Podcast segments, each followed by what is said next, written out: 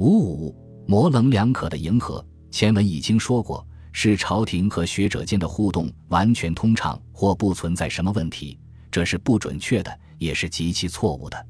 一七五七年发生的浙江人张之业一案，十足的提醒朝廷核实人间内在的可能冲突，尤其是在一七五零年代这样的战争时期。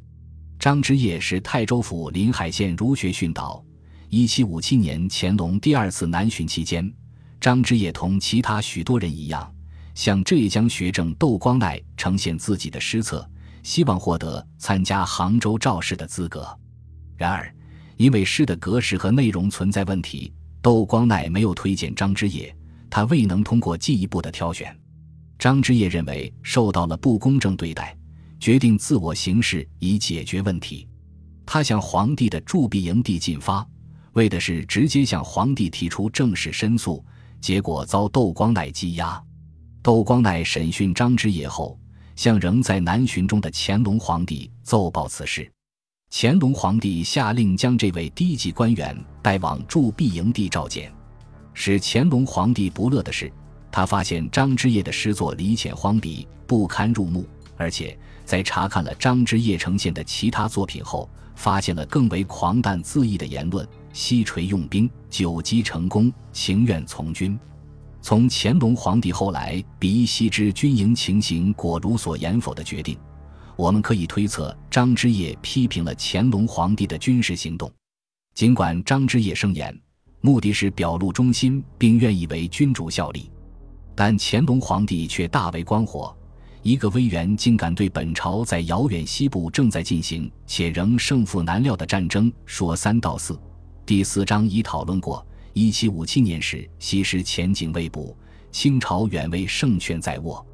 乾隆皇帝对此事相当暴躁的处置，不仅反映出了张之业评论的政治影响，而且也反映出乾隆皇帝对于当前政务的疑惑和焦虑。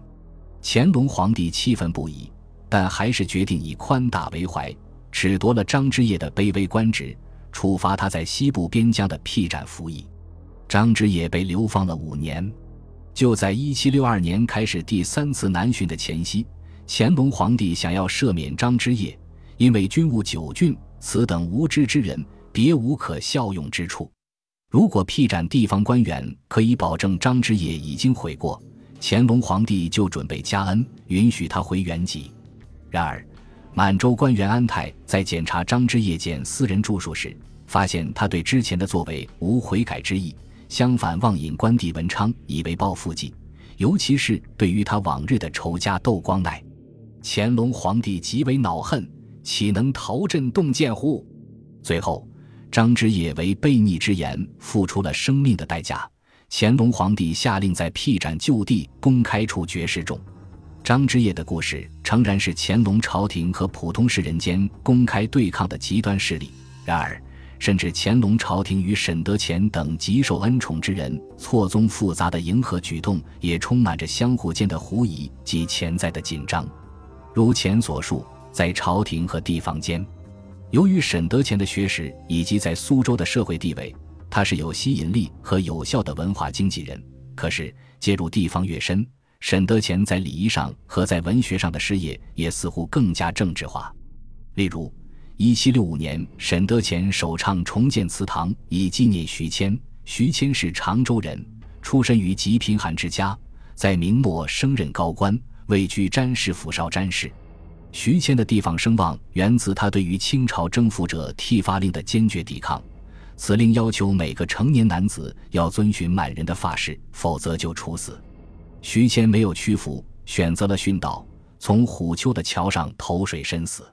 徐中杰公祠建在虎丘苏州城墙西北，但一七零零年代初就已疲废。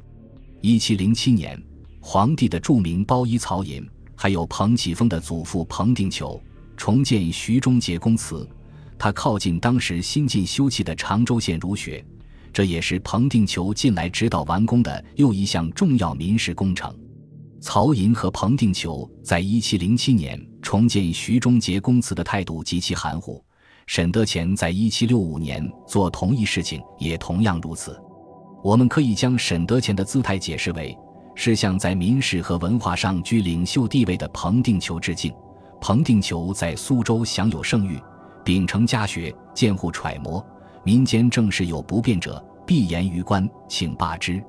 同时，很显然，沈德潜及同人向明朝烈士徐谦和他的两个儿子徐芳、徐科表达敬意。